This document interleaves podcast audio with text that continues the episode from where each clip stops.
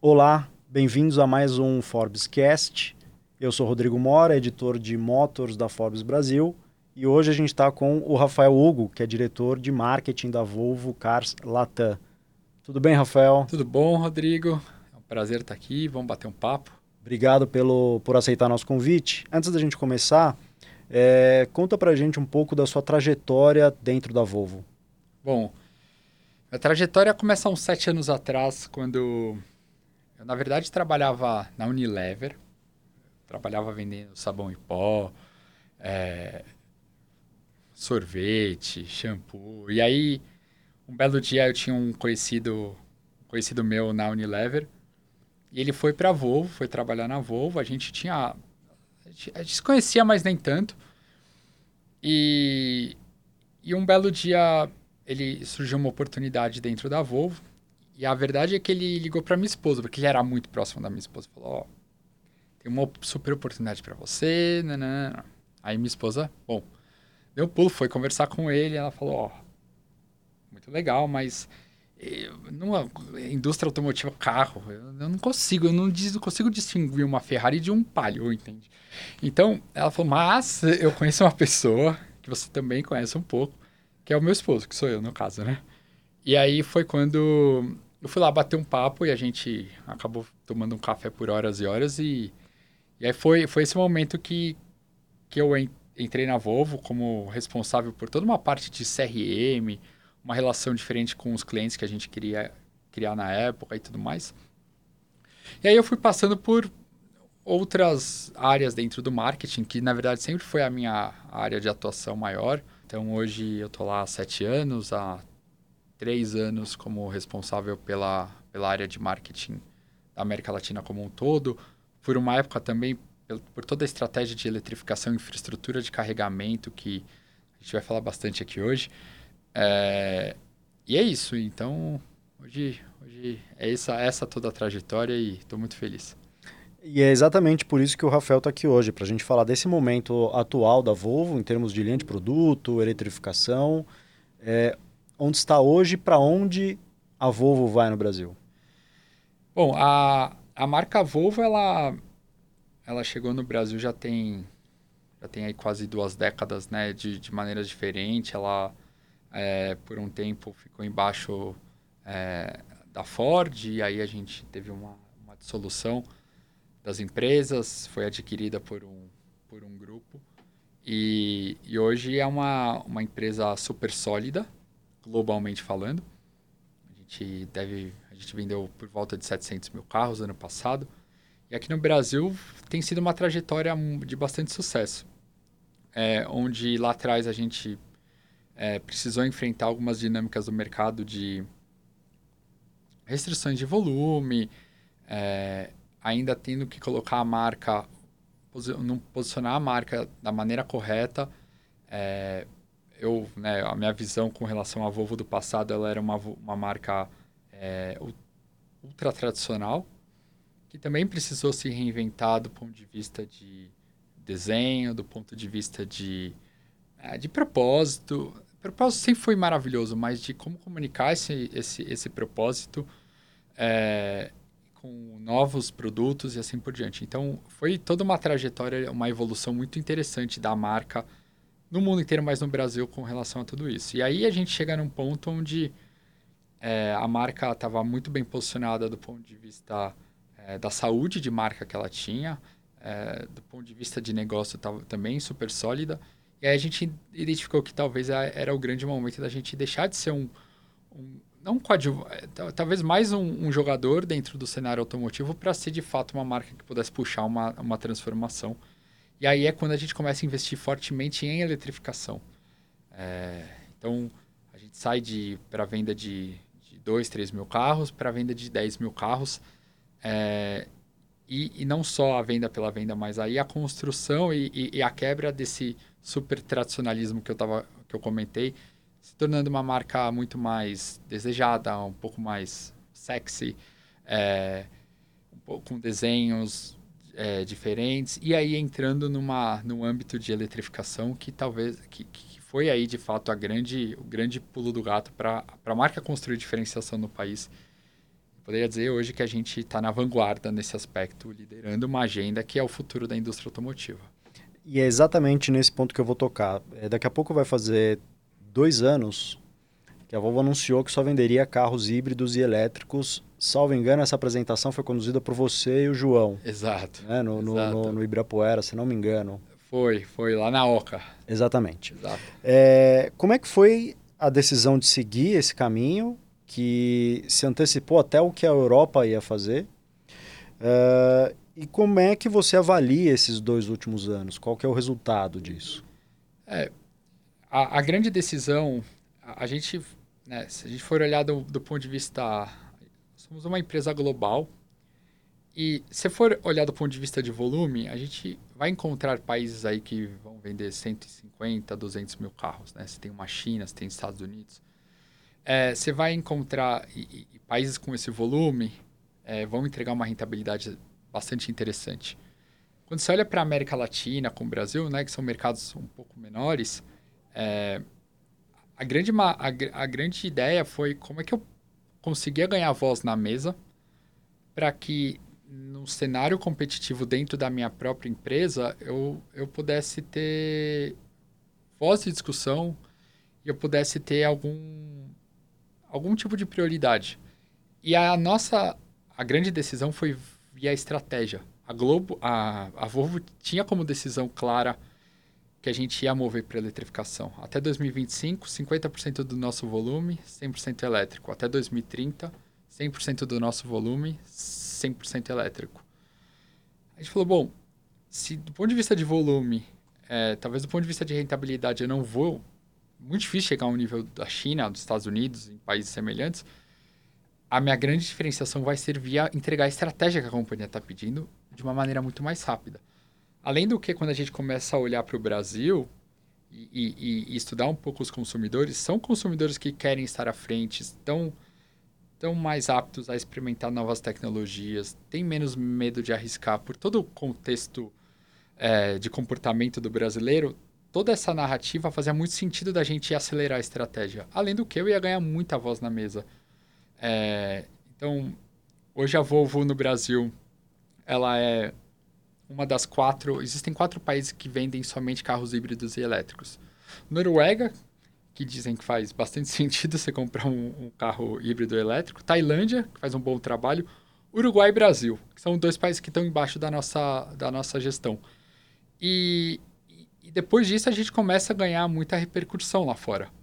E o que isso nos traz na prática é quando a gente tem discussões de restrição de volume, quando a gente tem discussão de alocação de produção, quando a gente a gente passou por uma crise de para quem para quem está ouvindo a gente, não sei se vai entender muito bem a crise dos semicondutores. Já dos falamos chips. bastante disso na editoria. Exato. É, ela ela afetou o mundo de maneira bem significativa, mas quando a gente olha o Brasil, por conta de toda essa construção, a gente tinha uma certa priorização na medida do possível. Então, a gente viu que acelerar a estratégia do ponto de vista interno fazia muito sentido. E do ponto de vista de mercado, era uma construção de diferenciação, além do que, para o cliente, a gente estava oferecendo aquilo que era a utopia do, da indústria automotiva, que era um carro, que eram carros híbridos e, e 100% elétrico. Que a gente pode falar bastante sobre isso, mas são máquinas melhores, são é a evolução, é assim do smartphone para o celular analógico, do streaming para as locadoras de, de, de, de, filme. Então, e aí depois desses dois anos a gente ganhou bastante relevância, participação de mercado. É, então a marca tá, tá bem bacana. Hoje, quais modelos a Volvo vende no Brasil e como está esse ranking de vendas? Quem que é o, o ponta de lança? Tá. Hoje, hoje a Volvo trabalha basicamente com SUVs, que também é, é, é conta muito da dinâmica de mercado do, do Brasil. Já estudei bastante lá atrás que, talvez por todo o cenário que a gente tem, às vezes de violência, às vezes pelas condições de estradas, às vezes o SUV ele representa muito, e até do ponto de vista emocional, ele tem uma representação muito, muito interessante para o brasileiro, né? Então, a gente, além do que a Volvo globalmente, é, ela, de uma maneira ou de outra, focou também em SUVs. Então, a gente aqui adotando a estratégia foi aonde a gente priorizou. SUVs, então a gente trabalha com XC90, XC60, XC40 e C40. Tá? Todos eles é, XC90 e XC60 híbridos, XC40 e C40 somente 100% elétrico. Tá? É, hoje, 50% das nossas vendas são 100, carros 100% elétricos. Tá? Carros que a gente chama de... são os nossos carros 100% elétricos. É, onde a XC, XC40 deve ter 30% desse volume, junto com o C40 e 50% do volume. E XC60 e XC90 dividem os outros é, é, 50%, onde 30%, 35% XC60 e 15%, 20% a XC90. Então, ela é bem distribuída. E cada carro com o seu papel, cada carro com, é, com a sua história. É, então, essa é um pouco da, da, da, da, do portfólio como que a gente entende. Esses, a gente é líder onde a gente atua em SUVs, então o XC90 é líder dentro dos SUVs premiums, do tamanho dele, o XC60 é líder dentro dos SUVs do tamanho dele, o XC40 é da mesma maneira. É, além do que, quando fala em liderança no, no segmento 100% elétrico, tanto na indústria total, que aí você pode considerar todas as marcas, não só as marcas premium, a gente também tem a liderança com o XC40. Somado com o C40, aí dá uma boa, uma boa vantagem. Então, sente muito tranquilo de falar que a gente está do portfólio e, e, toda a estratégia tem dado bastante certo. E quais foram, você disse que ganhou muita voz na mesa com a matriz, é, percepção de marca. Mas quais foram os desafios em, em implementar essa política de é, eletrificação, 100% eletrificação, né? ou carro totalmente elétrico ou híbrido? Como é que foi a mudança de chave é, para o mercado? Como é que você, como é que foi a conversa com a rede? Conta um pouco para a gente de como foi esse processo de mudança. É, não, não vou dizer que foi algo super fácil. É, foi razoavelmente complexo porque no, no, tal momento é, é a mudança para uma é a mudança para o novo é a mudança para uma nova tecnologia. E aí gera percepções geram dúvidas geram mitos geram medos de todos os lados né? É, do ponto de vista do consumidor a gente precisava de uma maneira ou de outra educar ou é, reforçar aquilo que o carro elétrico pode entregar como diferencial as barreiras a gente deveria quebrar. Então, tem um papel muito educacional. Quando a gente olha para dentro da rede, não muito diferente. Alguns certos pontos de interrogação, mas será que esse é o futuro? Mas se discute tantas outras tecnologias, né? É, mas será que o Brasil está preparado para isso? Mas eu olho a infraestrutura de carregamento nem existe. Quem vai comprar o carro elétrico? Então, é, eu acho que todo esse papel de, de educação educacional para os consumidores foi exatamente o mesmo para a nossa rede.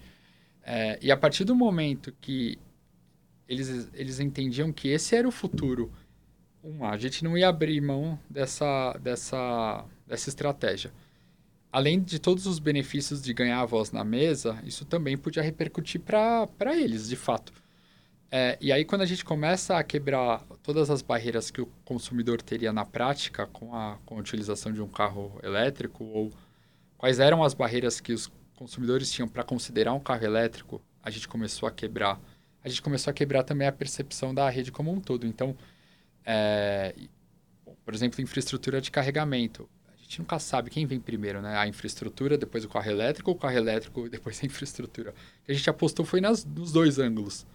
E aí, e essa é uma das grandes razões, porque muito do olhar da rede era se infraestrutura do carregamento é um, é um uma grande ponto de interrogação dos consumidores também. Legal, vamos investir aí também. É, e a gente, a gente consegue é, atacar todas as frentes, vamos dizer. Então, o consumidor, de uma maneira ou de outra, vai encontrar a infraestrutura ou a barreira que ele tem com relação ao carregamento, de uma maneira ou de outra, vai ser diminuída do, do concessionário da mesma maneira. E, e para nós, muita construção de marca nesse aspecto. Então, não sou só a marca que vende carro elétrico, mas também difunde a infraestrutura de carregamento. Então, acho que assim, em, de maneira geral, a, o convencimento passa por essa grande quebra, essa grande educação. Porque se relacionar com carro elétrico é, não é só uma mudança simples de um produto A para um produto B. É muda a dinâmica da vida. Você não carrega mais em, você não vai no posto de gasolina, você passa a carregar em casa, você não paga pelo litro da gasolina, você passa paga pelo quilowatt-hora. É, você você talvez tenha que ter ainda hoje um planejamento muito maior por conta da infraestrutura que existe. É, ao mesmo tempo, seu carro não faz mais barulho. É, então, assim, tem uma série de, de, dinâmicas que é uma mudança de comportamento. Como é tirar o, o ser humano da inércia depois de 130, 140 anos da existência do carro a combustão. Então é isso. Até hoje existem milhões e milhões de questionamentos com relação a isso. Sem dúvida. E na relação com o cliente mais tradicional, como é que foi essa mudança? O que, que você colheu de positivo disso? Tem alguma experiência de algum cliente específico que seria legal compartilhar nessa, nessa, nessa transformação? Olha, é... eu acho que o mais interessante sempre para mim é existe. Eu lembro de fazer muita pesquisa em 2017. percepção do carro elétrico lá atrás era carro pequenininho, carro de golfe era referência. E o carro de golfe era um carro pequeno, baixa autonomia, fraquinho, né? E aí a, a, o primeiro pulo do gato era, tá, vou mostrar que o carro elétrico ele pode ser bem, bem legal. Bem, bem maneiro de brincar. Então, se hoje você pega, para mim essa é uma das grandes sacadas, se você pegar um carro, hoje a gente pegar o C40 nosso, ele tem um torque absurdo, que vai de 0 a 100 em 4.5 segundos.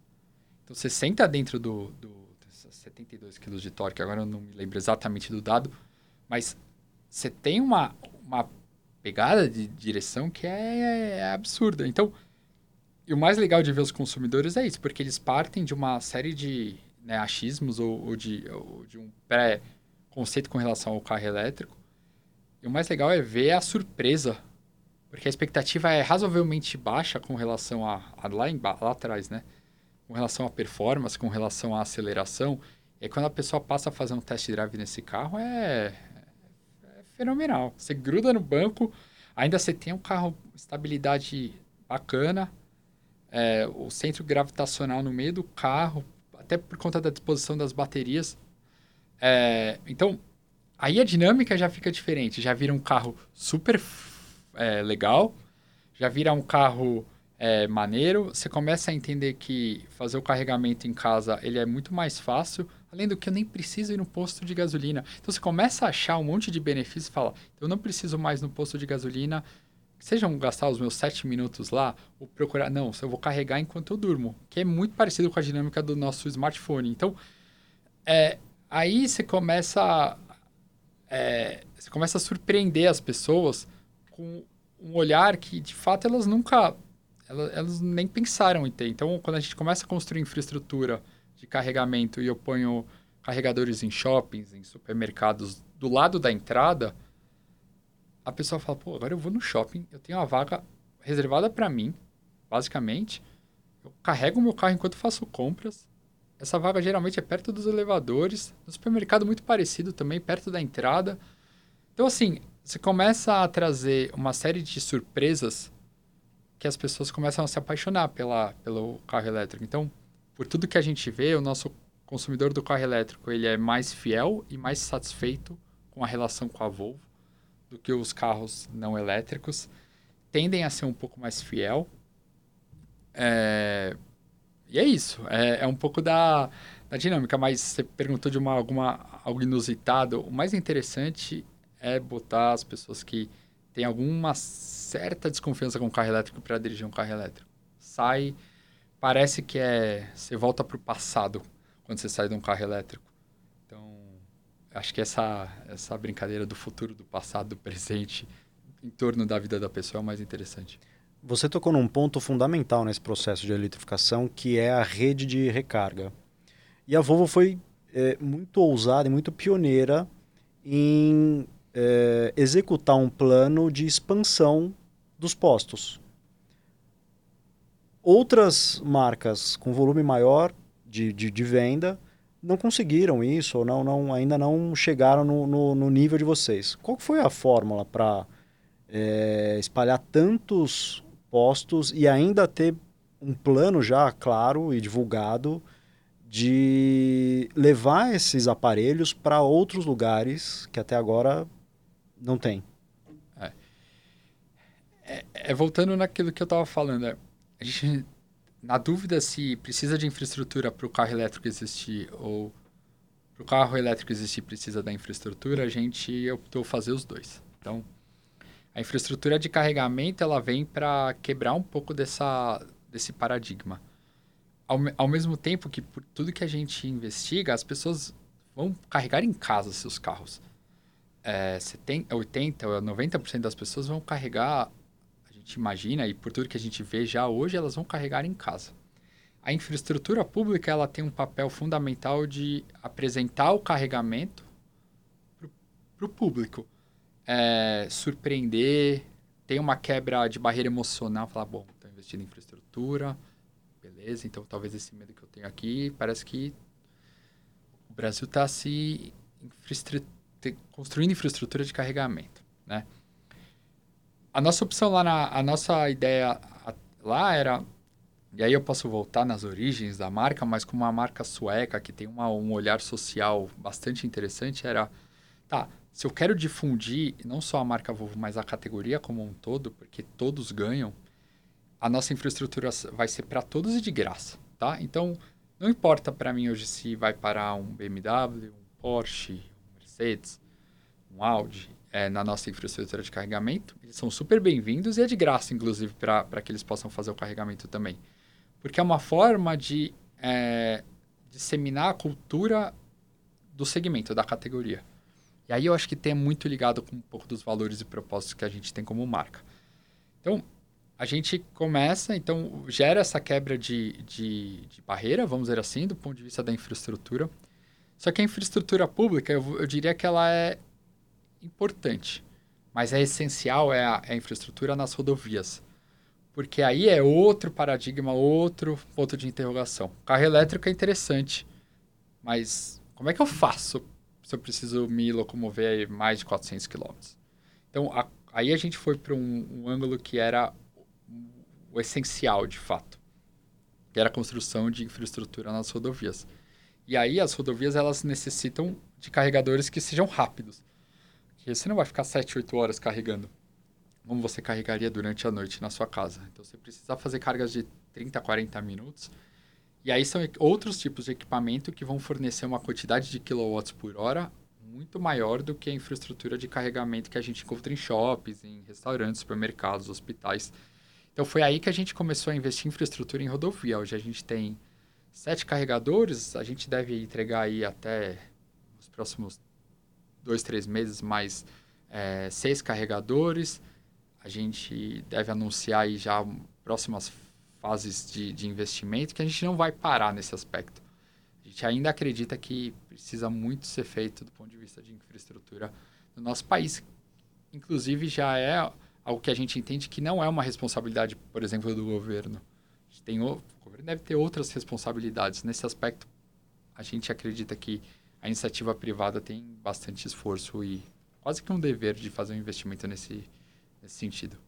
Tem alguma coisa que você pode adiantar dessa próxima fase, a região e quando vai começar? A gente, a gente deve. A gente focou muito no, no estado de São Paulo e as saídas para os outros estados nessa primeira fase. E nessa segunda fase a gente deve é, começar a ir um pouco mais subindo é, em direção à região centro-oeste, região nordeste, e aí chegando já mais próximo é, da ponta sul do país. Então, a gente vai começar a abrir, abrir, abrir, até a gente chegar num momento... A gente tem todos os nossos cálculos de quantos carregadores seriam necessários e tudo mais. Então, a nossa, a nossa briga diária para que a gente consiga essas aprovações globais para que esse investimento aconteça cada vez de maneira mais rápida, porque a gente sabe que os dois precisam conviver, os dois precisam estar presentes para que a indústria automotiva ela acelere essa transformação, porque sem carregador provavelmente essa essa esse paradigma, esse esse medo vai continuar existindo. E sem o carro elétrico, talvez o carregador também não exista. Então, é essa a nossa briga para mover com a infraestrutura de carregamento e a gente não deve parar por aqui. Você abordou esse ponto, mas eu queria é, me aprofundar um pouco mais nele.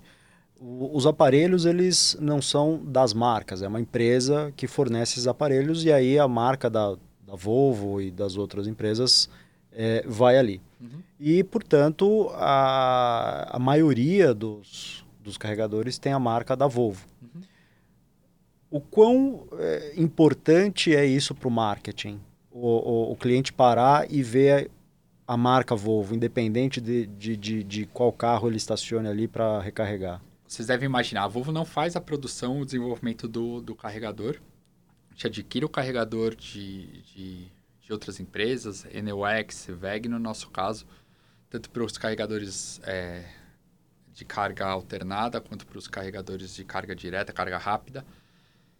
E, e para nós é, é, é, de fato super importante a gente ter o nosso nome na infraestrutura de carregamento como um todo, porque, voltando lá atrás, quando a gente começou a discutir, é, a, a Volvo enxerga que o trabalho que ela teve até os últimos 10 anos no, no país era um papel de ser mais um jogador na indústria.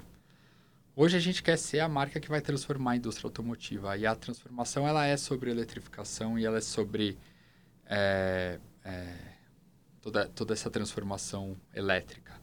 Então, ter o link, a associação direta que a marca que está revolucionando, a marca que está pensando é, sobre o futuro da indústria é a Volvo, e o carregador ele é um grande ícone disso tudo, para nós é fundamental que a gente tenha nosso nome associado a, ao futuro, ao, no nosso caso, presente da indústria automotiva. Não muito diferente do que aconteceu há algumas décadas atrás, quando é, a Volvo ela abriu a patente do cinto de três pontas para toda a indústria. Então, existia um, um, reconhecimento lá atrás que era uma tecnologia que podiam salvar vidas de usuários da Volvo, mas, de novo, com o olhar e com todos os valores é, e características da sociedade sueca, a gente entendeu que naquele momento o mais interessante um para beneficiar a sociedade mundial, inclusive como um todo, a gente decidiu é, compartilhar toda a patente do cinto de três pontas com, com, todas, as, é, com todas as empresas. Exata, usando esse, esse racional e esse pensamento, depois de muitas décadas, a gente continua ainda com esse mesmo princípio. Então, quando a gente deixa os nossos carregadores com a nossa marca aberto para quem puder usar, é, é ainda seguindo um pouco desse legado do passado, em acreditar que a gente tem um papel de desenvolver a nossa marca, mas mais do que isso, a gente tem o papel é, ou a possibilidade de desenvolver a categoria como um todo. Então, esse é um princípio da nossa da relação da gente deixar nossa rede de carregamento aberto para todos, de graça para todos, mas obviamente deixando claro que quem está provendo isso é a marca sueca Volvo. Como você acha que pode ser é, enriquecer o ecossistema ao redor do, do aparelho de recarga? É, então, hoje você tem alguns aparelhos em shoppings, é, em mercados. Então, enquanto a pessoa carrega, ela vai ao supermercado, ela usa aquele tempo, ou ao shopping, etc. Mas alguns estão em, em postos de combustível, por exemplo. Você acha que é uma oportunidade de negócio aí de desenvolver esse ecossistema a partir do carregador? Para que a pessoa tenha outras experiências enquanto o carro é, reabastece? É, essa é a pergunta de um milhão de dólares, né? Qual é o futuro dessa infraestrutura de carregamento? Quando você vai para essa infraestrutura pública urbana, eu diria que a grande experiência... Porque as pessoas não vão sair de casa para ir carregar o carro no shopping. Elas vão ao shopping, elas carregam o carro. Assim como elas vão ao mercado, pô, eu posso carregar meu carro enquanto. Então, essa é a dinâmica. Quando a gente vai para as rodovias, não. Aí, de novo, é elas precisam parar para fazer o carregamento do carro dela. E aí eu acho que existe essa grande oportunidade de um, carregadores cada vez mais rápidos, para que a gente consiga ficar parado por uns 10 minutos e ter de novo a possibilidade de andar mais 500 quilômetros. E o segundo ponto é como eu ofereço, começo a, a criar uma nova dinâmica com relação ao carregamento. das grandes discussões que a gente tem, se você for parar para pensar hoje, quando o carregador, quando a pessoa ficar carregando por 40, 50 minutos, é quase um tempo. É, ela poderia, é, o carro poderia estar sendo utilizado de uma maneira um pouco melhor. Então, por que eu, enquanto eu carrego eu não lavo o carro? Por que enquanto eu carrego existe algum tipo de manutenção no carro? Ou um martelinho, não sei. A gente pode ficar horas e horas pensando aqui. Mas o carro naquele momento ele está parado carregando, ele poderia poderiam existir outras outras oportunidades com relação ao carro. E aí também existe a discussão de quais são as oportunidades que você tem com o condutor do carro. O que a gente começa a tentar fazer, por exemplo, é hoje, hoje a gente nos sete pontos de carregadores rápidos que a gente tem, a gente tem uma história para cada um deles. Então, por exemplo, a gente carregou, a gente colocou um carregador em Cajati. Aí a gente foi lá em colocar em Cajati e a gente descobriu que no local que a gente colocou, no posto que a gente né, tem um posto e um restaurante é, ao lado, tem, sem brincadeira, o melhor pudim que eu já comi na minha vida. Então, provavelmente, aquele pudim, ele não vai ser comunicado. A probabilidade de você ter uma disseminação que aquele pudim é o melhor pudim, provavelmente um dos melhores do mundo, é muito difícil se eles fossem conviver, se eles pudessem, se eles conseguiriam fazer essa comunicação. Agora, se eu como marca Volvo posso, eu posso, eu tenho duas alternativas. Eu posso falar, pare em Cajati, carregue o carro e ande mais 400 km e chegue em Curitiba. Ou, pare em Cajati. Além de carregar o carro, você provavelmente vai ter, vai comer o melhor pudim da sua história. Então, assim, aí você começa a mudar um pouco a dinâmica da coisa. É onde a gente começa a entender que a gente pode adicionar valor, talvez muito emocionais. Com... Então, em Cajati você tem o pudim. Quando você vai para São, Be São Sebastião, na frente tem a Marina, que tem uma paeja maravilhosa. A gente, em Botucatu, a gente construiu uma, uma casinha de descanso. Então, ao lado do carregador, tem quase um... Chamar um coworking, onde você tem ali um sofá, você tem internet, você tem uma mesinha. Então, se você precisar ficar lá uma hora, 45 minutos, você vai fazer talvez o um melhor proveito do seu tempo. Ou você vai trabalhar um pouco, ou você vai, pelo menos vai ser um momento onde você vai é, ter uma descompressão ali, vai poder sentar, vai poder esticar um pouco as suas pernas. Então, você já começa. A gente está buscando formas de criar algum tipo de, de, de, de experiência para que a gente comece a humanizar toda essa, essa, essa relação de infraestrutura, carregamento e o carro. Então, é isso. Eu acho que tem é, carregadores vão ficar cada vez mais rápidos, baterias também mais eficientes. A gente vai ter é, a busca por uma experiência é, para o condutor. E o terceiro é o que eu posso fazer enquanto meu, o que eu posso fazer em relação ao meu carro enquanto ele está carregando. Então essa é a é onde eu enxergo sejam os caminhos que essa infraestrutura de carregamento é, deve ser o futuro dela. Um dos próximos, um dos, na verdade, não só próximos, mas um dos mais aguardados lançamentos da Volvo no Brasil é o EX90. O que você pode adiantar desse carro para os ouvintes do Forbes, Forbescast? E te pergunto o seguinte também: com ele, uma nova fase se inaugura para a Volvo?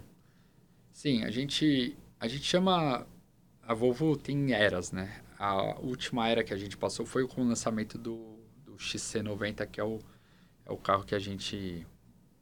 Nosso carro mais luxuoso, que ele de uma maneira ou de outra dissemina todos os nossos valores e credenciais de marca através desse produto. E aí o EX90 ele vem para inaugurar essa nova era, que é uma era e aí é uma era que já começa a ser a era meio futurística da, da indústria automotiva, né? Ele é um carro que ele tem uma tecnologia, é o carro mais tecnológico que a gente teve até hoje. Ele, ele tem um, uma das coisas mais especiais é que, não sei se vocês, se vocês nunca viram ou se vocês não conhecem, a Volvo tinha uma visão 2020. Inclusive, puderem jogar no YouTube, Visão 2020 é um filme maravilhoso que conta que a Volvo, a partir de 2020, ela não vai, as pessoas não vão morrer ou se acidentar gravemente dentro de um Volvo. É, nessa visão, um dos grandes pontos cegos que a gente entendeu é que a gente, o produto, ele, ele tem pouca ele, ele tem pouco controle com relação às emoções que você tem.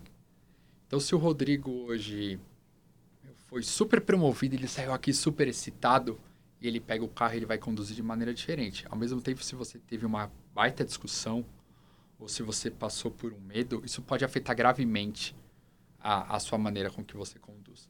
Então, super êxtases ou super uh, ou, ou, ou, situações onde você foi afetado emocionalmente, seja positivamente ou negativamente, podem que depois de muitos estudos foi o que a gente identificou que pode de fato afetar a condução do motorista. E uma das e uma das reflexões que esse carro traz, e aí, óbvio, tem essa reflexão toda filosófica, mas aí a gente também começa a tangibilizar em tecnologia onde eu começo a identificar através de sensores, através é, de câmeras, através de uma série de tecnologia, um pouco melhor quais são as emoções que o Rodrigo tem.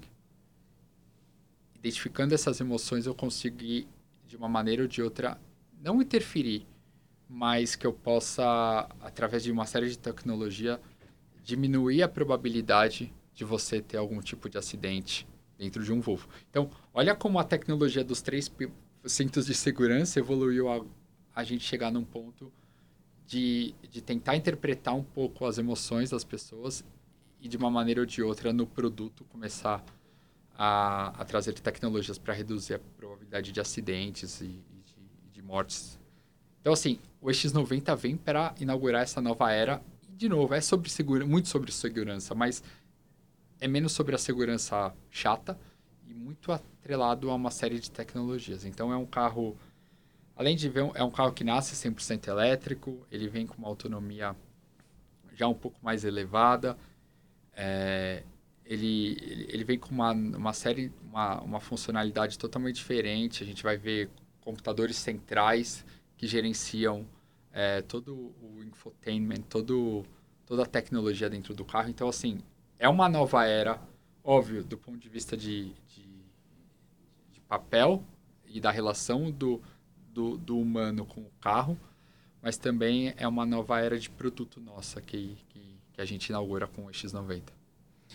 Você tem de um lado o X90, que é essa revolução que você acabou de descrever, e do outro o XC90, que é, talvez na história recente da Volvo, o principal ícone.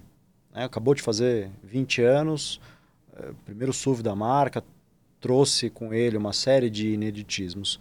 Qual que vai ser o papel? Eles vão conviver? Essa é a minha primeira pergunta. E qual que vai ser o papel de cada um? Como que você é, equilibra esses dois carros? É, eles vão conviver por um tempo. É, de novo, o, o XC90 é isso. Ele tem esse papel. É o carro que eu mais gosto ele é um, ele é um carro que tem um papel de é, ainda falar muito sobre é, todo o conceito de luxo nosso, um luxo um pouco mais brando, um pouco menos show-off, muito mais reservado, um luxo é, com significado, com conceito. É, e aí a gente vai impactar ou a gente vai ter a oportunidade de se relacionar com alguma parcela de consumidores é, provavelmente também consumidores que ainda não estão lá para o carro 100% elétrico. Também é um carro maior que, eu, que tem sete lugares. O X90 também vai ter sete lugares. É, só que, de novo, ele ainda é um carro híbrido. Aquela pessoa que provavelmente ainda não ainda tem alguns seus anseios com relação ao carro 100% elétrico. Então, é, eles vão eles vão eles vão conviver junto, mas com papéis totalmente diferentes. O X90 vai ser para aquele que já está no mundo elétrico, que precisa de um carro é, maior, que é funcionado por uma tecnologia inédita, é, que, tem, que tem uma relação com o carro totalmente diferente. Então, eles vão conviver, parecem ser carros muito parecidos, mas do, do ponto de vista da tecnologia e do ponto de vista até do papel deles é, é extremamente diferente. Nosso tempo está acabando. Eu queria encerrar é, falando um pouquinho do design dos carros da Volvo. É, a Volvo decidiu seguir por um caminho em que, sem apelar para um, um futurismo, Queria entender da sua, da, na sua visão, é...